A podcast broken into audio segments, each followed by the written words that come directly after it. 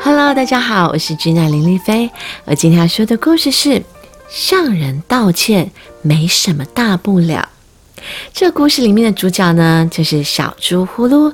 上次呢，我有讲过一个关于小猪呼噜的故事，我们今天就来听听他的另外一个故事吧。向人道歉没什么大不了，我们开始喽。今天是小鼹鼠的生日，小猪呼噜到花园摘了一大束小雏菊，这是小鼹鼠最喜欢的花。呼噜骑着脚踏车往小鼹鼠家出发了，小鼹鼠一定会喜欢的。呼噜把脚踏车骑得飞快，小松鼠拎着一篮蘑菇，小心啊！哦不，呼噜骑得太快了。脚踏车撞上了篮子，蘑菇洒了一地，小松鼠吓了一跳。哦，天天哪！对不起，小猪呼噜心里想着，却说不出口。呼噜伸了伸脖子，把话吞进肚子里。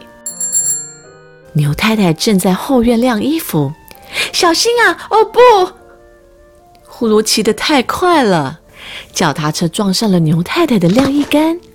衣服洒了一地，牛太太吓得跳起来。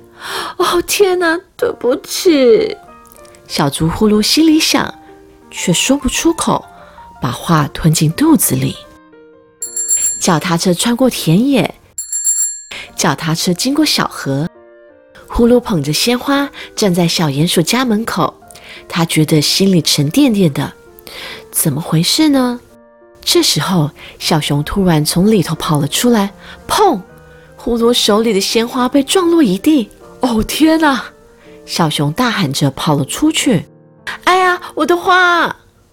呼噜很生气，他蹲下来一朵一朵的捡，这是他特地为小鼹鼠挑选的最好看的花。小熊气喘吁吁地跑回来，一边帮忙捡花，一边说。对不起，我刚才急着去上厕所，我帮你把花捡起来，别生我的气好吗？没关系，呼噜揉揉鼻子笑了。我刚才是有点生气，但你说了对不起，又帮我把花捡起来，我就不气了。你的花是我撞飞的，我当然得帮你捡啊，当然要说对不起。小熊说。呼噜突然想起了什么，跑向脚踏车说：“我有点事。”待会见哦！脚踏车经过小河，脚踏车穿过田野，呼噜帮牛太太捡起了衣服。对不起，我骑得太快了。没关系，牛太太笑着说。呼噜帮小松鼠把蘑菇捡回篮子里。对不起，我骑得太急了。没关系，小松鼠笑着说。现在呼噜的心里舒服多了。生日快乐！向小鼹鼠献上祝福，呼噜的心情好极了。向人道歉没什么大不了嘛。The end。所以小朋友们，我们不管是做错事，或者是不是故意的，我们也要有勇气说出对不起哦。因为向人道歉没什么大不了的哦。